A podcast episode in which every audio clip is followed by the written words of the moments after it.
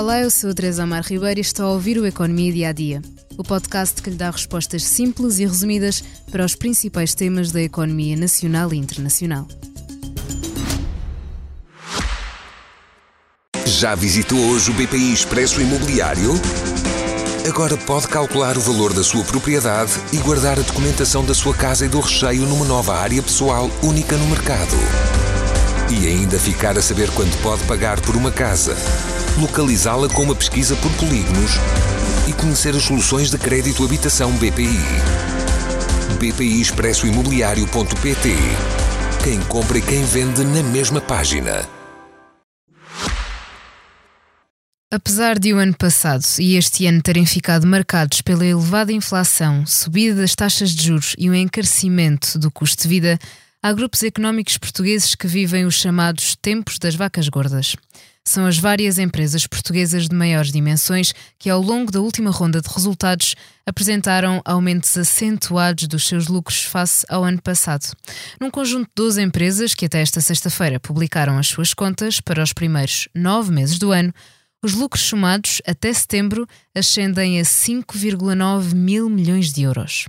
Para chegar a este número, juntamos os resultados das energéticas Galp, EDP e EDP Renováveis, também os bancos BCP, BPI, Santander Portugal e Novo Banco, e ainda a Jerónimo Martins, TAP, Navigator, NOS e Corticeira Amorim. Deste conjunto de empresas, só a Navigator e a nós é que viram os seus lucros cair relativamente ao mesmo período do ano passado. A Galp nunca lucrou tanto até setembro como neste ano, tal como a EDP Renováveis, Jerónimo Martins ou a TAP, por exemplo. Mas este crescimento acontece numa altura em que a economia portuguesa tem vindo a arrefecer. O produto interno bruto arrancou o ano com um crescimento em cadeia de 1,5%, mas quase estagnou no segundo trimestre e recuou 0,2% no terceiro trimestre. Por outro lado, a inflação tem vindo a descer. Numa análise recente, a Organização para a Cooperação e o Desenvolvimento Económico conclui que entre o final de 2019, antes da crise pandémica, e o primeiro trimestre deste ano, Portugal registrou um crescimento dos custos do trabalho superior ao aumento dos lucros, e esse aumento dos lucros foi dos mais contidos da União Europeia. Por outro lado, na repartição do PIB português entre trabalho e capital, a fatia dos salários tem vindo a perder terreno. As razões que explicam estes lucros são várias. Há grupos que têm uma forte presença no mercado externo e estão menos expostos às condições do mercado português, e há condições específicas de cada setor. As cotações e margens no negócio petrolífero influenciam os ganhos da Galp, por exemplo, e a escalada das taxas de juros por parte do Banco Central Europeu tem ajudado a generalidade dos bancos a melhorar a sua margem financeira. Mas havendo mais lucros em vários setores, por que não taxar mais?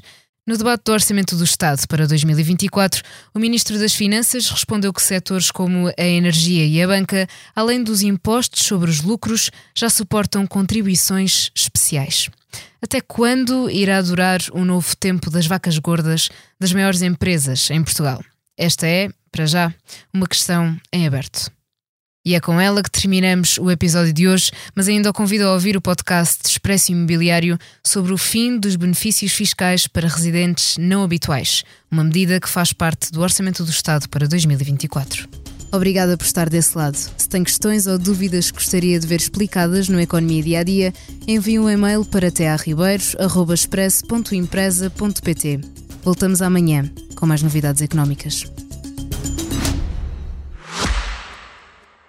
Já visitou hoje o BPI Expresso Imobiliário? Agora pode calcular o valor da sua propriedade e guardar a documentação da sua casa e do recheio numa nova área pessoal única no mercado. E ainda ficar a saber quanto pode pagar por uma casa, localizá-la com uma pesquisa por polígonos e conhecer as soluções de crédito habitação BPI. BPI Expresso Imobiliário.pt Quem compra e quem vende na mesma página.